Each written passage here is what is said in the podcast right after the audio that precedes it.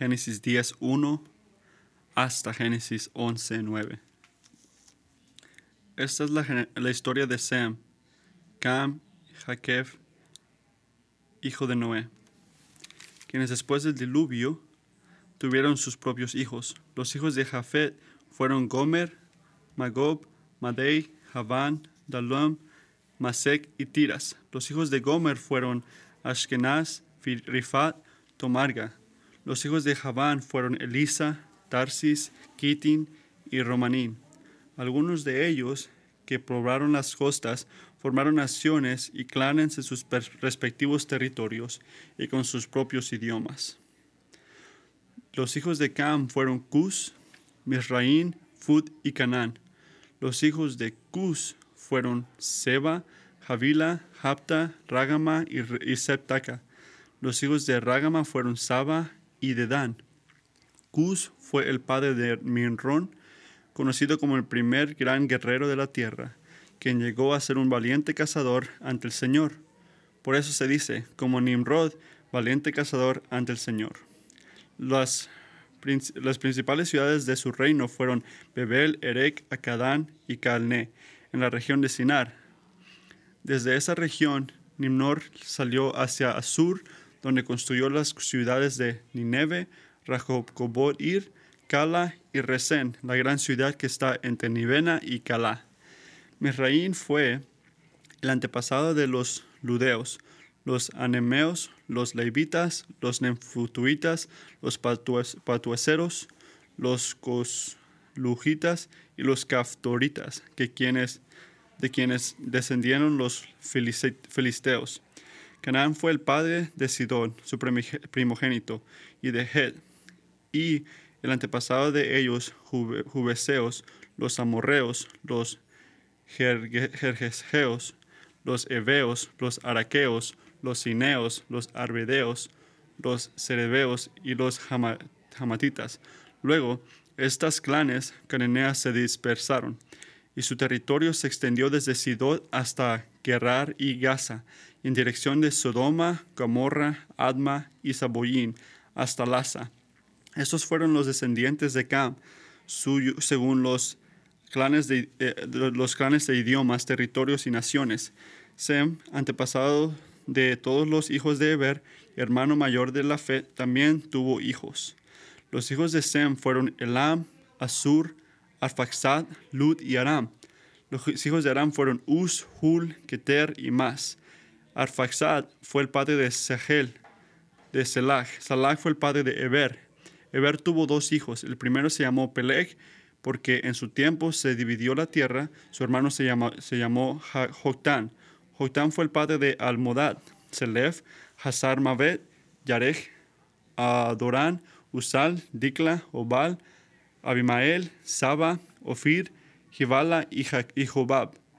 Todos estos fueron hijos de Joctán y vivieron en la región que va desde Mesa hasta Sefar, en la región montañosa oriental.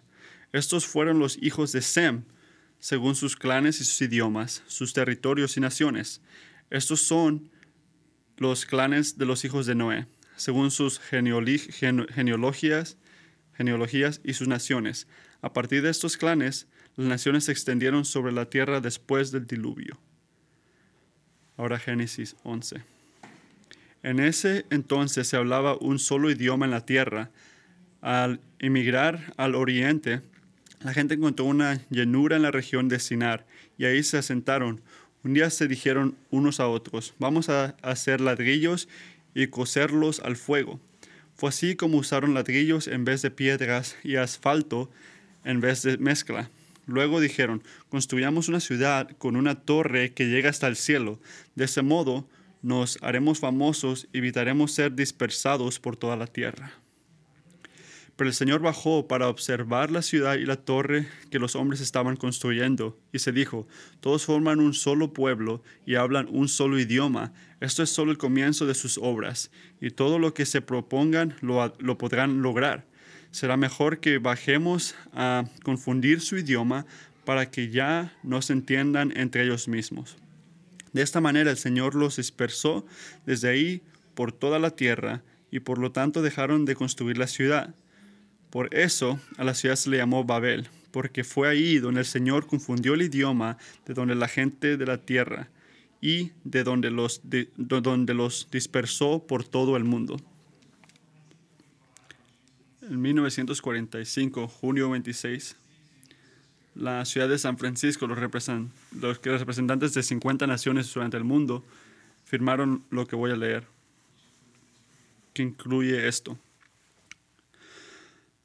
Nosotros, los pueblos de las Naciones Unidas, dedicados a salvar las generaciones venideras del flagelo de la guerra, que dos veces en nuestra vida ha traído un dolor indescriptible a la, unidad y reafirmar la fe en los derechos humanos fundamentales, en la dignidad y el valor de las personas humanas, en la igualdad de derechos de hombres y mujeres y de naciones grandes y pequeñas, y establecer las condiciones para mantener la justicia y el respeto de las obligaciones derivadas de los tratos y de otras fuentes de derechos internacionales, y promover el progreso social y mejores niveles de vida en mayor libertad. Y para estos fines, fines practicar la tolerancia y convivir en paz unos con otros como buenos vecinos, y aunar nuestras fuerzas para mantener mantener la paz y la seguridad internacional y garantizar, mediante la aceptación de principios y la institución de métodos, que la Fuerza Armada no se utilizará, salvo en el interés común, y para emplear maquinaria internacional para la promoción del progreso económico y social de todos los OPLES. Han resuelto con combinar hemos resuelto combinar nuestros esfuerzos para lograr esos objetivos. En consecuencia, nuestros respeto, respectivos gobiernos, a través de representantes reunidos en la ciudad de San Francisco, que han demostrado sus plenos poderes, que se encuentran en buena y debida forma, han aceptado la, la presente Carta de las Naciones Unidas y establecen por la presente una organización internacional para ser conocidos como las Naciones Unidas. Y esto no, no tiene que ser algo bueno. Puede ser una fuerza que tiene buen propósito. Pero también puede ser una fuerza que puede hacer puras cosas malas. ¿Qué quiero decir con eso? Todo depende en el objetivo. Depende en el objetivo de todo. ¿Qué estamos intentando hacer al unirnos juntos? Y el enfoque grande es en esta eh, carta. Son bíblicas y la mentalidad para unirse se entiende. Pero lo que dice esto, lo que no responde, es por qué. Porque una organización como las Naciones Unidas es, es, es como necesidad para empezar.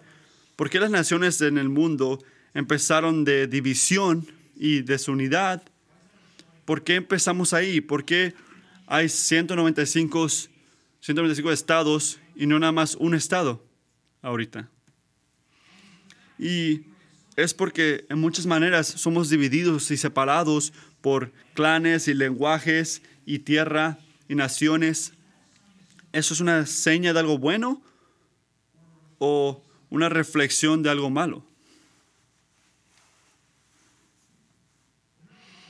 Hay muchas razones porque las, las naciones son divididas muchas razones por las que nos separamos. Y en Génesis 10 y 11, el Señor identifica una de ellas. Piénsalo así. Génesis 10 describe el efecto de nuestra separación. Y Génesis 11 nos da la causa. Así que 10 es el efecto, 11 es la causa. No están escritas en manera crónica. Es algo importante de entender. Crónicamente, el capítulo 11, 1 a 11 9, explica el efecto que es describido en el capítulo 10. Y el escritor de Génesis organizó este material así porque la genealogía del capítulo 10, aunque es difícil de entender, este, nos pone una pregunta que solo se puede responder este, en el versículo 11, los primeros nueve versículos. Así que el capítulo 10 es el efecto que está pasando, que ocurrió en el mundo, porque hubo separación, cómo se separaron, y capítulo 11, 1 a 9 es la causa, las razones por las cuales ocurrió. Así que primero hay que ver, ver ah, capítulo 10, vers- 10.32. Así que están hablando de las naciones de Noah y este, cómo se separaron. Esos son las- clanes de las naciones de Noé según sus genealogías y sus naciones. A partir de estos clanes, las naciones se extendieron sobre la tierra después del diluvio. Así que eso habla de la separación, cómo se crearon las clanes, porque hubo una separación tipo genealogía. Así que eso une todo capítulo 10, pero eso se pregunta, lo que, lo que trae es cómo ocurrió eso, cómo se separaron todos. Si el humano es descendiente de una persona, Noah, Noé, cómo sus descendientes, incluyendo cada hombre y mujer en este mundo, ah, terminaron separa- separados unos de los otros. ¿Cómo nos dividimos si empezamos todos de Noé? Génesis 11, 1 a 9 nos responde todo esto. Y es un tipo de historia del orgullo humano. Es una historia. Y me encanta cuando la Biblia nos responde así. ¿Por qué es que las naciones y las clanes se separaron? ¿Por qué necesitamos una organización como las Naciones Unidas? Una de las razones por esto, la más importante, es el orgullo humano y la arrogancia. Y al explicar esa respuesta, ayudarnos a entender esa, esa pregunta, Génesis 11, 1 a 9, nos dice exactamente quién es Dios y la manera que Él trabaja en el mundo ahorita. Esos primeros nueve versículos nos enfocan en eso, nos enseñan que era verdad antes, igual que es verdad en estos tiempos. La manera que Dios trabajaba antes, trabaja así ahorita. ¿Y de qué hablo? El enfoque grande es este. El Señor humillará a todos los que se exaltan contra Él. Es uno de los puntos más grandes. El Señor humillará a todos los que se exaltan contra Él. ¿Pero por qué? ¿Por qué es que las clanes, las naciones, fueron separadas? Esa es la razón. Que el Señor humillará a todos los que se exaltan contra Él. Es la razón que somos divididos, que somos separados. No porque somos orgullosos, es una reflexión que Dios no va a tolerar eso. No va a dejar que tú hagas lo que tú quieras, que va a dejarte que tu orgullo continúe. A lo contrario, el Señor quiere dejarte sa- saber tu problema, su problema, expo- exponer tu orgullo y tu arrogancia, y Él te humillará. Podemos ver en este Isaías 42, 8, yo soy el Señor, ese es mi nombre. No entrego, a no entrego a todos mi gloria, ni mi alabanza a los ídolos. Así que es el enfoque de aquí. El Señor humillará a todos los que se exalten contra Él. Así que es la causa de nuestra separación. Hay dos razones por las que eso es verdad. Si la causa de nuestra separación es que el Señor humillará a todos los que se exaltan contra Él, hay dos razones por las que la hace. Punto número uno, el orgullo humano es un asalto a la supremacía de Dios. El orgullo humano es un asalto a la supremacía de Dios, un ataque a la supremacía de Dios. Miren a Génesis 11, versículo 1. En ese entonces se hablaba un solo idioma en toda la tierra. Al emigrar al oriente, la gente encontró una llenura en la región. Génesis 10, versículo 10, este, asocia la tierra de Shinar con los descendientes de, de, de Han, hablando de Nimrod.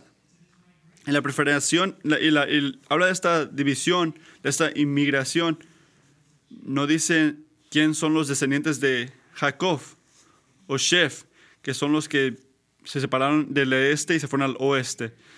Y luego en versículo, en Génesis 11, y luego en Génesis 10, 25, puedes seguir viendo la división en los días de Palek. Y si haces la matemática en eso, si pones, si unes los puntos, parece que la historia de la historia de Babel fue una, una fue 100 años después del diluvio. Estas historias, cuando se, se, separaron todos. No hay, nada, no hay nada increíble sobre la gente que se están preparando y se van a otros lugares en versículo 3, que hicieron ladrillos y que los quemaron. No hay nada que sorprende de eso. Pero ¿qué le dijo Noé a sus descendientes? ¿Qué les dijo? Que sean fructuosos, fructuosos y que se multipliquen. Así que si lo piensas, hacer ladrillos y, con, y coserlos al fuego, este, muy fácilmente era parte de subduer, de controlar el mundo, de dominar al mundo. ¿Por qué? Porque Dios le dio esas cosas a ellos. Así que no, no, es, no es algo malo si lo piensas, pero si ves el versículo 4 de capítulo 11, dice esto. Génesis revela aquí el enfoque, la razón por la cual empezaron esta construcción. Fue un asalto directo a la supremacía de Dios. Ellos dijeron, luego dijeron, construyamos una ciudad con una torre que llegue hasta el cielo. De ese modo nos haremos famosos y evitaremos ser dispersados por toda la tierra. ¿Sabes lo que el cielo estaba asociado en esos tiempos? En esa cultura, el cielo, en los cielos, era el lugar donde vivía Dios. Era el lugar de Dios. Era donde estaba Dios, donde pertenecía. Y cuando la gente dice que hay que hacer una torre que llega hasta los cielos, no nada más están haciendo algo de arquitectura para ver que se vea bonito. Están intentando subirse al trono de Dios. Están yendo al Señor, estar igual con el Señor y quebrar los límites, los límites que les dio Dios, que les dio los, este, los privilegios que le dio Dios de dominar este mundo. Y en lugar de someterse al Señor, están intentando convertirse Dios. ¿Me está entendiendo? Se está, no se están sometiendo a Él, se están cometiendo como Dios porque quieren ir a su trono. Si has estado leyendo Génesis hasta ahorita, esto no es algo nuevo. O algo nuevo que estamos, un, un tuco nuevo que estamos viendo. Es lo que hicieron Adán y Eva. ¿Por qué comieron esa fruta? Porque ellos vieron que si yo la comía, yo podía ser como Dios, decían. Los, en Génesis 5, los, los, las hijas de Amén hicieron hijos que eran inmortales para ser como Dios. Y es lo mismo que hacemos ahorita. No queremos seguir a Dios, no queremos someternos a Dios, queremos ser Dios. Y hay dos razones por eso. Y esa razón la vemos en nuestras vidas, en el versículo 4. ¿Cuál es la primera razón por qué con ellos queremos ser Dios? Yo pienso que en primer lugar porque nos este, llama la atención nuestra propia gloria. Queremos la gloria nosotros. Construyamos una ciudad con una torre que llegue hasta el cielo. De ese modo nos haremos famosos. Piensen en eso. Como imágenes de Dios, nuestro valor, nuestra dignidad, nuestro valor, lo que te da eh, significancia, eso no viene de lo que haces tú. ¿Sabes dónde viene? Viene de quién eres en Cristo.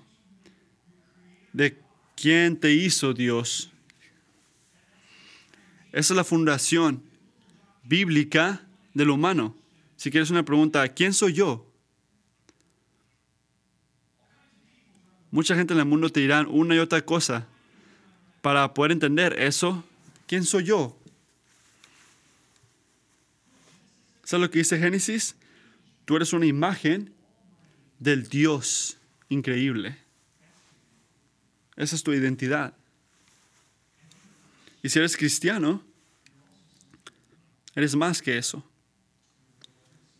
Eres hijo o hija del Rey, del Señor, de Dios. Primero de Juan 3.1. Fíjense qué gran amor nos ha dado el Padre, que se nos llame hijos de Dios, y lo somos. El mundo no nos conoce, precisamente porque no lo conoció a Él. En esta historia, el Señor ya les había dado nombre. Su identidad estaba en el Señor, eran sus hijos. Eso les daba valor, dignidad. Él los hizo en su imagen. Y si los seguían a Él, serían sus hijos y hijas. Pero ¿qué dice el mundo? El mundo dice cuando lo que el Señor te llama es, no importa, es irrevelante. Esa es para gente débil. Tú no tienes nada.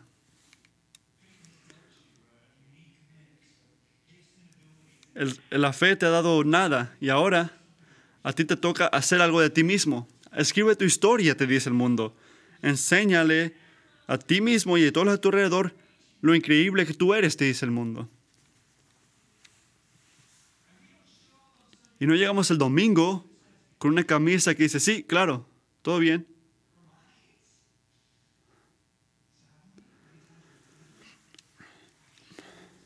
Muchas veces pensamos eso. Espero poder enseñarle al mundo mi valor. Queremos enseñar nuestro valor. Y hacemos eso, aunque no, lo que, aunque no nos ponemos una camisa que diga eso. Salimos, hacemos un nombre por nosotros mismos, que si trabajo así, que si tengo este hijo, esta hija, que tengo este dinero, este no. Hacemos nuestra propia, nuestra propia identidad. Pero tu valor tiene que estar en Cristo. Si muchas veces estás evaluándote o buscando en la gente este, que estás bien, si estás en la nube nueve cuando la gente te ama, o si te sientes muy triste cuando la gente te critica, por favor, ten cuidado y escuchen esto. Muchas veces, la razón por la cual te sientes mal cuando no te ve bien la gente, cuando te sientes este, que no te quiere la gente, es porque vas contra la identidad que Dios te ha dado. Y tú quieres crear tu propia identidad.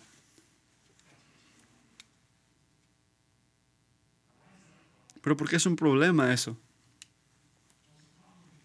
Es un problema porque va contra el regalo que nos dio Dios. Porque a decirle no al regalo del Señor es decirle no al Señor. Si vas contra tu identidad, contra tu nombre, tu significancia, estás yendo contra el Señor contra Dios mismo. ¿Sabes lo que dice? El mundo dice que no tienes confianza o que, o que no quieres ser suficiente. Lo que dice el mundo es que tienes orgullo si haces eso. ¿Por qué? Porque no, quieres, no queremos que Dios o nadie más que nos dé nuestra identidad, siendo honestos. No queremos que nos dé nuestra identidad. Eso es, eso es trabajo de nosotros. Somos mejor que eso, nos decimos a nosotros mismos. Nos queremos crear nosotros mismos. No quiero ser creación, quiero ser creador.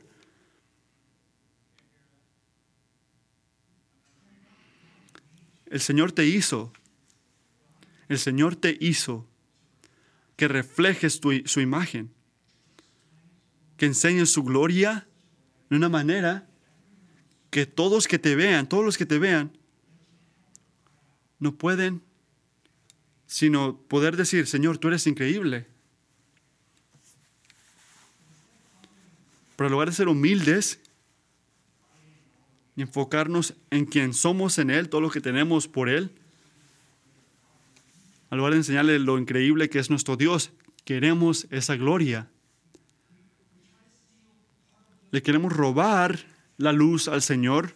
Somos alegres que Dios esté en el medio de todo y que Dios reciba mucha gloria, pero queremos poquita gloria también. Parte de la gloria. ¿Qué tal si lo comparto contigo, Señor? Salte del camino, muchos dirían. Quítate el camino un poquito tan siquiera, Señor. Queremos nuestra propia gloria. Así que perfeccionamos nuestros cuerpos, nuestras casas, nuestros grados, nuestros matrimonios y hasta nuestras iglesias. para enfocarnos en la gloria de nuestras cosas que hemos cumplido nosotros. Trabajar en esas cosas no está malo.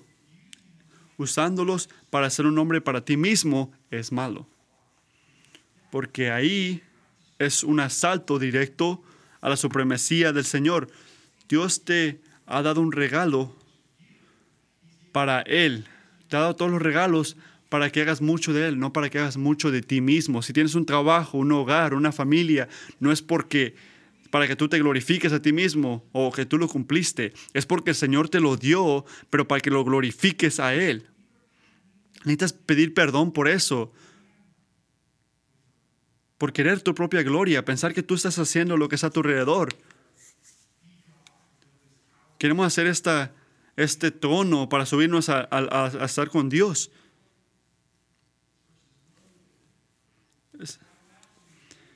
¿Y por qué más queremos ser Dios? No nada más por la gloria, porque queremos controlar nuestro destino. El versículo 4 dice, de ese modo nos haremos famosos y ¿para qué? ¿Para qué vamos a hacer esto? Míreme, ¿qué dice? Y evitaremos ser dispersados por toda la tierra. Evitaremos ser dispersados por toda la tierra.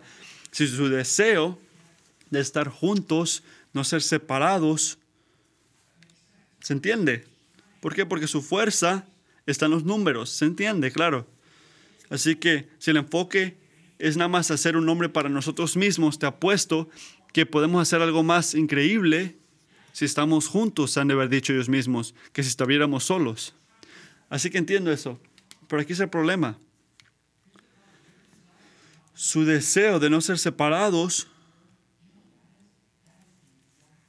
eso es exactamente lo lo contrario con lo que Dios los dijo que haga. Dios le dijo otra cosa. Miren Génesis 9.1.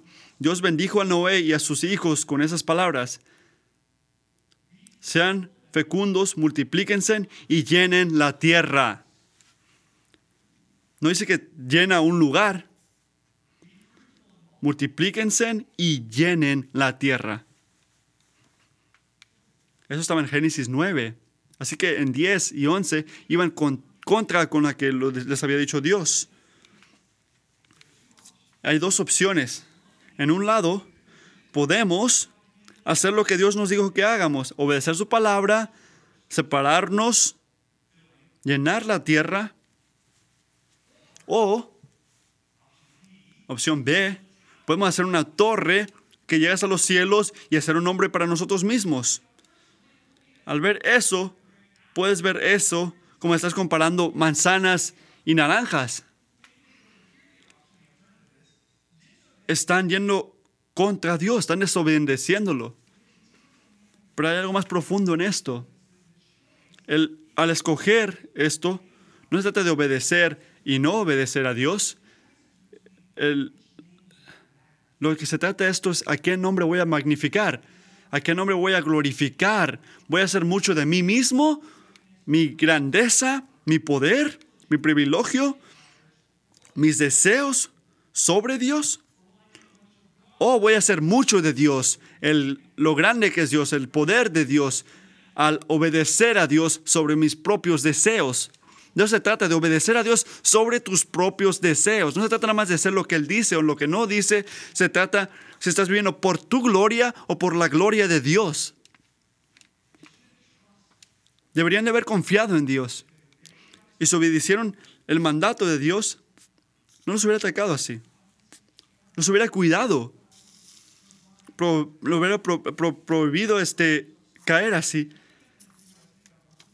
Tienes que hacer lo que Dios te llama a hacer. Ten cuidado, es blanco o negro.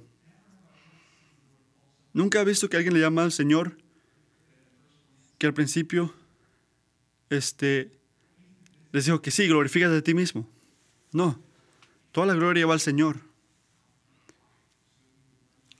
Hay que confiar en Él.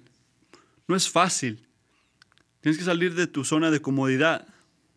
Tienes que confiar en Él. Su palabra tiene el mejor interés para ti, para cada uno de nosotros.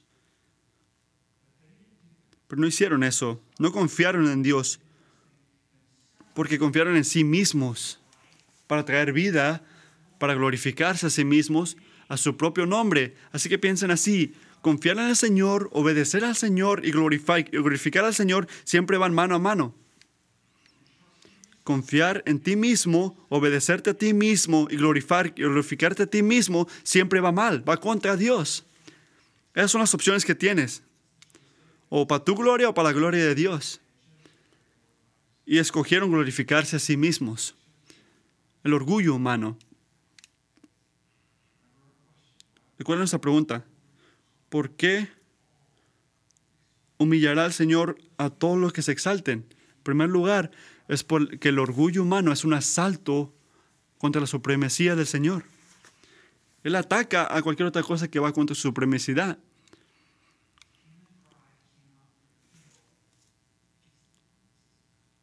El orgullo humano nunca puede ganarle a los propósitos del Señor.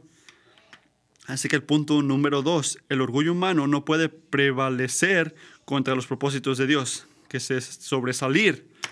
¿Por qué? Porque el orgullo nunca puede ganarle el propósito de Dios, porque Dios domina todo. Génesis, ah, versículo 5 ahora. Génesis 11:5. Pero el Señor bajó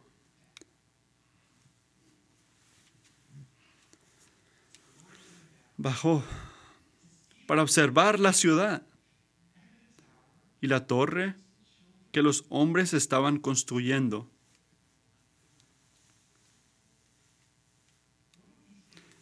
¿Qué pensamos que podemos hacer con nuestra tecnología, nuestra este, este, unidad social? Pensamos que podemos subirnos a la gloria de Dios, a la torre en el cielo. No necesitamos a Dios, no necesitamos a nadie. Nosotros podemos mantenernos a nosotros mismos. Eso pensamos. Pero si ves el versículo 5, ¿qué está ocurriendo? ¿Qué es verdad? ¿Has pensado que todo lo que piensas no es verdad? Tú piensas que porque tú lo piensas es verdad, pero no es verdad. Ellos pensaron algo, ¿verdad? Que podían ser un hombre por sí mismos.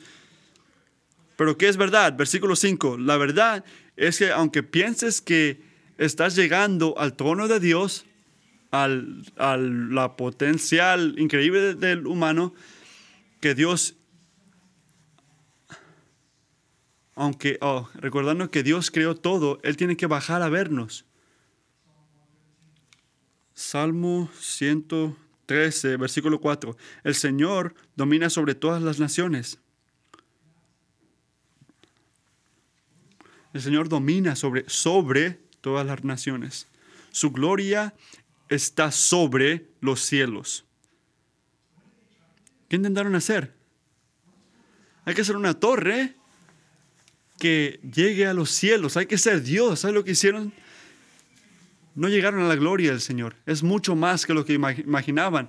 ¿No están los cielos? Puedes llegar a las nubes. Ni siquiera puedes empezar a tocar su gloria. Está sobre eso. Está sobre las nubes. ¿Quién es como el Señor nuestro Dios? Que tiene su trono en las alturas y se digna contemplar los cielos y la tierra. Isaías 40, 22. El reino, Él reina sobre la bóveda de la tierra, cuyos habitantes son como langostas. Él extiende los cielos como un todo Tú no puedes estirarte así. Y los eh, despliega como carpa para ser habitada. Él anula a los poderosos y a nada reduce a los gobernantes de este mundo.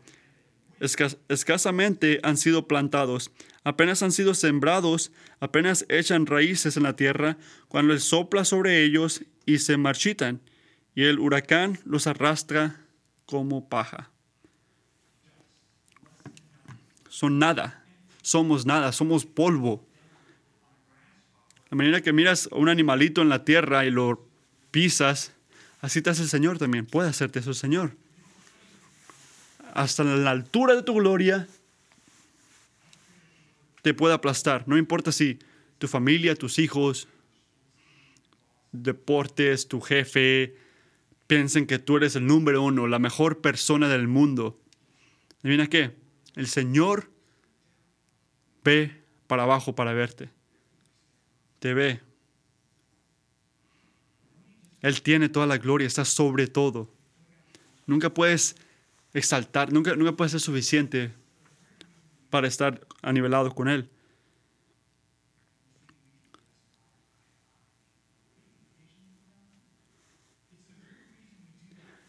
La razón que les digo eso es porque tenemos que ser humildes. No hay que vernos ojo a ojo con Dios. Él está sobre todo. No te olvides la majestía del Señor. Ya que ves la majestía, confiarás en su palabra. Y también entenderás lo chiquito que eres tú. No tendrás la respuesta si no dejas que el Señor te enseñe quién es Él. Primero busca quién es Él antes de buscar quién soy yo. una de las cosas más, una de las implicaciones más importantes es esto. Que el orgullo humano nunca puede sobrepasar el punto de Dios, lo que quiere Dios.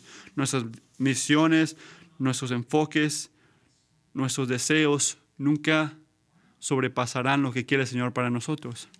Algo muy simple, porque el Señor es, es Dios y tú no eres Dios. Él es Dios y tú no eres Dios. Sus planes, sus propósitos siempre ocurrirán. Él da vida y la quita. Él da vida y la quita. Eres criatura, no eres creador. Y nota la lógica en el versículo 6.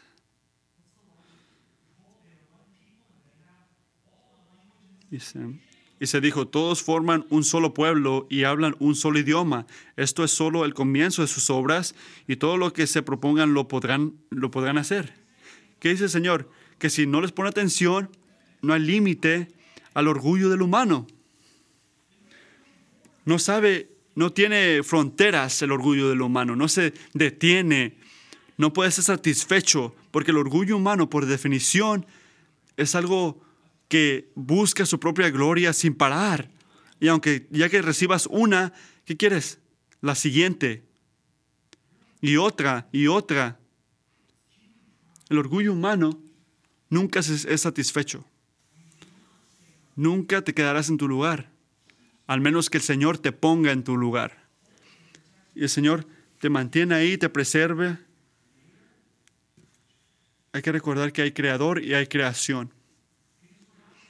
Porque para que el Señor, si, el Señor deja eso, si, si queremos este, dominar todos nosotros, ¿será para qué? Para pretender ser Dios. Pero en realidad, solo Él es Dios. Así que Él no dejaría este, que ocurra otra cosa. Por ejemplo, si Él deja de ser, si Él deja que hagamos lo que nosotros queramos, que nosotros dominemos, Él dejaría de ser Dios. Así que hará lo que Él tenga que hacer, lo, te pondrá en tu lugar para que Él tenga gloria, para que Él tenga, Él, él tendrá todo dominio. Tienes que ser humilde. Tu propósito nunca sobrepasará el propósito de Dios. Y es lo que está recordándonos Dios aquí. Les advierto.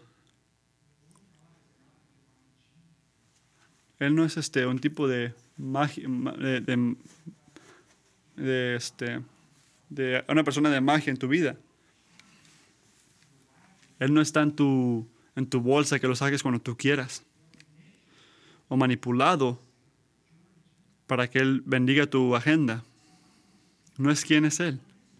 Para Él hacer eso, para Él dejar que tú domines, que tú por oración lo puedes llamar y que haga lo que tú quieras, o para manipular, para bendecir tu agenda, sería de que dejara de ser Dios. No vienes a Dios diciendo lo que diciéndole que, oh, quiero que hagas esto, esto en mi vida. No, se trata de someterte a su llamado y a su propósito para tu vida. Tú eres Dios y yo no lo soy decimos que, ven, hay que hacer ladrillos, ven, hay que hacer una ciudad, ¿Qué dice el versículo 7? ¿Qué dice Dios? Versículo 7. Vengan y humíllense ante mí. Déjame confundir el lenguaje para que no se puedan entender uno al otro. Así ¿sabes qué hizo Dios? ¿Qué ocurrió cuando Dios confundió la, el, el idioma? ¿Qué ocurrió? Ya no podían construir más. ¿Por qué? Porque no se podían comunicar unos a los otros.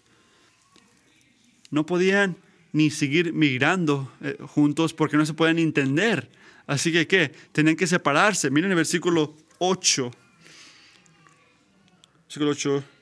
De esa manera el Señor los dispersó desde ahí por toda la tierra y por lo tanto dejaron de construir la ciudad. ¿Sabes qué pasó ahí? Los separó por la razón, por la cosa que están intentando construir desde el principio. Están haciendo orgullo, están diciendo, ¿sabes qué, Señor? No voy a ir ahí. No voy a disparcirme por el mundo. Dios hizo lo que tuvo que hacer y ocurrió. El orgullo del humano, tu orgullo, mi orgullo, tu agenda, mi agenda, nunca le ganará a los propósitos de Dios. De una manera u otra vas a caer en su plan.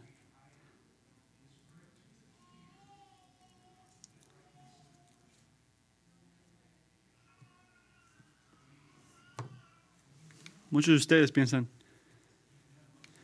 algunos de ustedes saben lo que Dios les ha dicho que hagan. Sabes lo que Dios quiere que hagas. Pero en lugar de ser humilde, de obedecer su palabra, está resistiendo el llamado del Señor. Está haciendo excusas para hacer lo que tú quieres hacer. Y te digo que tengas cuidado. Tú no vas a ganar. No vas a ganar. No puedes ganarle al propósito de Dios. Vas a ser humillado y Dios va a tener la última palabra. No está jugando contigo. Cuando Él te dice que hagas algo, tienes que obedecerlo. Y si vas por otro camino o por otra opción que escogiste tú como un humano, Él te va a humillar y caerás en su plan y harás su voluntad. No necesita tu ayuda. No necesita tu, este, tu sí. Él te pide obediencia. Él es tu Dios, tu creador. Requiere tu submisión. Y si no, te eres, no eres sumiso, sumiso, Él te humillará. No porque te está poniendo en un lugar nuevo, pero porque quiere enseñarte quién eres tú. El orgullo del humano no le ganará. El último punto, mira el versículo 9.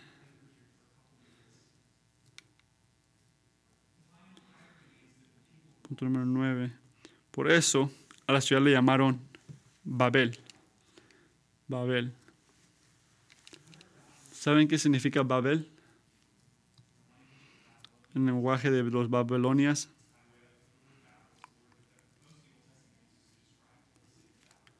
Muchas veces cuando ves la palabra Babel, hablan de Babilonia.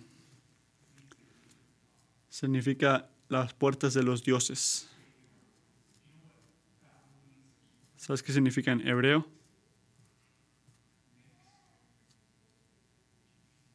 Mixteado o confundidos. Mixteado o confundidos. Y su orgullo, esas gentes, tú y yo queremos hacer un nombre por nosotros mismos. Y es exactamente lo que estaban intentando hacer ellos. El nombre que recibieron no se trataba de su sabiduría, se trataba de las fallas que tenían ellos, lo bajo que cayeron. Esa era la, supremacía del Señor. Porque fue allí donde el Señor confundió el idioma de toda la gente de la tierra. Y si no sabes el resto de tu Biblia, no sabrás que la ciudad de Babilonia se hace en un lugar este, de, lleno de pecado, del orgullo, todo reino de este mundo que se, se unen y van contra el Señor. Y profetas como Isaías, Daniel, eh, este, hablaban de este lugar, hablaban de la destrucción de Babilonia. Y es exactamente lo que pasa en este Apocalipsis, Apocalipsis 18:10. este dice, ay, ay de ti la gran ciudad Babilonia, ciudad poderosa, porque en una hora, solo una hora, ha llegado tu juicio. Al final de la historia de este, cuando vino Cristo, enseñó el dominio sobre todos los reinos. Así que esta ciudad que, era tan increíble, en una hora llegó a su, a su juicio. En ese día, el que venga Dios, vamos a ver qué estaba, este, el propósito del cual destruyó todo esto. Los recipientes este, de Génesis les dio el mismo llamado en esa historia, en esta historia que nos dice a nosotros. Y eso está en Apocalipsis 18:4. Luego ahí otra vez, otra voz del cielo que decía, salgan de, ella, pueblo mío, salgan de Babilonia, hablaba, para que no sean cómplices de sus pecados, ni los alcancen ninguna de sus plagas. ¿Qué están haciendo ellos? Haciendo una torre para llegar al Señor, llegando al punto del Señor. El orgullo. Y Dios ya iba a hacer que paguen por sus pecados. El orgullo del humano no le ganará el propósito de Dios. Y la única respuesta apropiada es salir de Babilonia y salir del reino de este mundo, los pensamientos de este mundo, las actitudes de este mundo y caminar hacia el reino de Dios. Hacer más de Él y menos de nosotros. Tenemos que salir de Babilonia. Salir de ella no significa salir de este mundo o de este estado. No te vas a salir de no vamos a salir.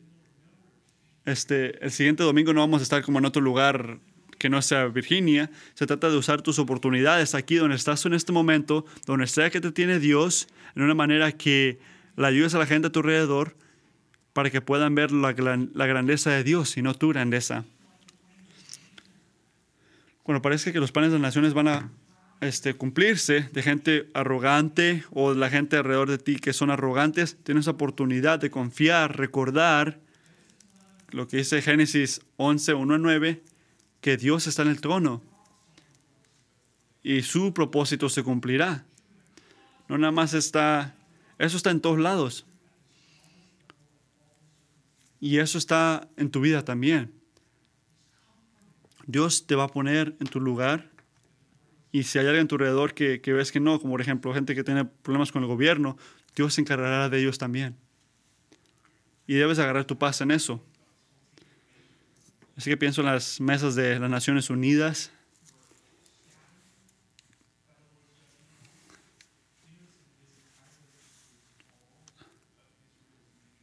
Notas que esta lista incluye a todos los este, enemigos de Israel, los egipcios, Canaanites, filistenos, babilonias, los de Siria. ¿Qué es la implicación aquí? Mientras Israel reciba este libro, este de la Biblia, cuando están esperando salir de esa tierra. La implicación aquí es que Dios está enseñándoles todos esos enemigos que vas a venir, yo estoy sobre ellos. Todos tus enemigos, yo estoy sobre ellos. Yo los separé. Ellos pensaban que podían ser como yo. Yo les dije, no, y yo los separé. Israel, ¿te van a dañar?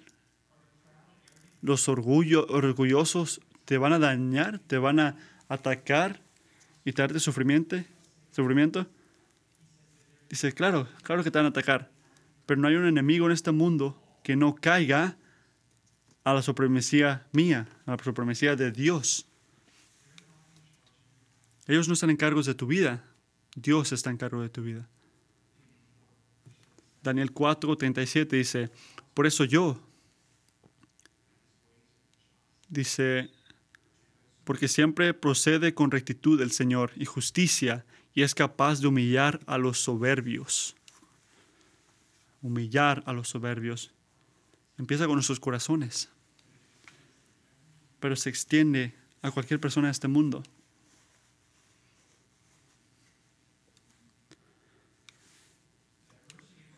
la diversidad de nuestros lenguajes, todos los traductores representan un límite, límite en nuestra rebelión contra el Señor. Es más difícil ir contra el Señor. Si no puedes hacerlo, no puedes someterte. Quiero recordarte que hasta esa señal de nuestra rebelión, que vivimos en un mundo lleno de diferentes lenguajes, que esa señal, un día el Señor lo hizo y tiene un propósito bueno. Puedes ver este Safonías 3.9. Purificaré los labios de los pueblos para que todos invoquen el nombre del Señor y le sirvan de común acuerdo. Y le sirvan de común acuerdo. ¿Pero cuándo va a ocurrir eso? Ese trabajo será completo en el cielo, en el nuevo Jerusalén, cuando Dios crea el nuevo cielo y la nueva tierra, y vamos a estar en una ciudad que no va de cielo, de tierra a cielo, pero viene de cielo a tierra, gracias a la misericordia de Dios. Y en esa ciudad, el lenguaje de todos se entenderá, todos se entenderán. No porque van a ver tu lenguaje, no vamos a hablar el mismo, idioma, sino todo idioma y toda lengua será para adoración del Señor. Piensen en eso. Toda la eternidad el Señor no va a eliminar la diversidad del lenguaje que empezó como una señal de rebeldía humana. Va a ayudar a eso para que reciba más gloria en todos los idiomas. ¿Qué tipo de Dios puede hacer eso? Es increíble eso. Así que termino. No esperes que Dios te humille. No esperes que Dios te humille. Humíllate a ti mismo hoy.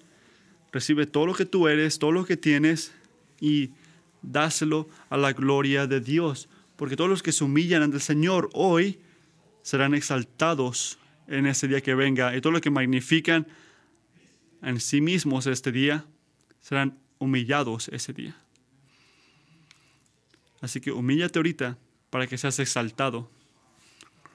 Primero de Pedro 5, 5. Asimismo, jóvenes, sométanse a los ancianos, revístanse todos de humildad en su trato mutuo, porque Dios se opone a los orgullosos, pero da gracia a los humildes. El enfoque de estos capítulos es, que el Señor no fallará para humillarte.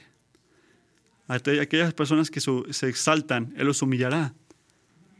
Recuerden las dos razones. En primer lugar, el orgullo, humano es un asalto a la supremacía de Dios. En segundo lugar, el orgullo humano no puede prevalecer contra los propósitos de Dios. Recuerden esas cosas. Tú eres la criatura, no la, creación.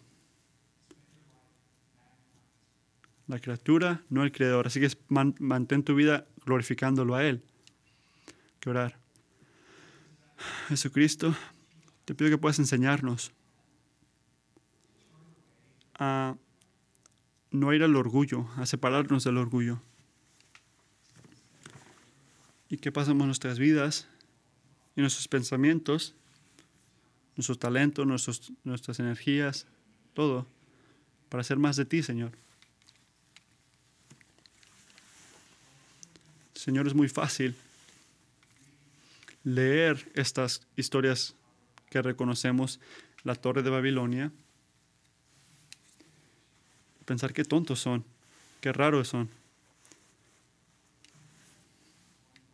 Y 24 horas después,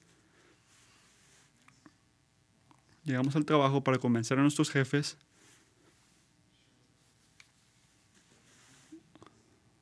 o a un lugar, un parque para convencer a los otros padres. Miren lo increíble que soy yo. Perdónanos, Señor, por hacer eso, por glorificarnos a nosotros mismos. Por amar, querer la gloria. Perdónanos por intentar controlar nuestras vidas en lugar de someternos a ti. Perdónanos por las maneras que nos hemos olvidado este, esas cosas y ayúdanos a obedecerte a ti y no glorificarnos a nosotros mismos, Señor, porque tú nos humillarás. Ayúdanos a ver los días por lo que son, para poder glorificarte, para darte alabanza, magnificar el nombre tuyo, Señor. Y Padre, te agradezco que porque la vida, muerte y resurrección de Cristo, nosotros fuimos confrontados con tu soberanía. Ya viene el orgullo del humano, que podemos este, descansar en ti, que tú ya tomaste el, golpe por eso, Señor. Tener fe en ti, Señor, y arrepentirnos. Tú nos gracias a ti, Cristo, podemos ser llamados hijos y hijas de Dios. Tú nos diste un nombre glorioso, glorioso en ti, Señor. Y te pido que no vayamos contra esto, que podamos recibir esto y confiar en esto y alabarte de esa manera. En nombre de, Hijo, de tu Jesucristo. Amén.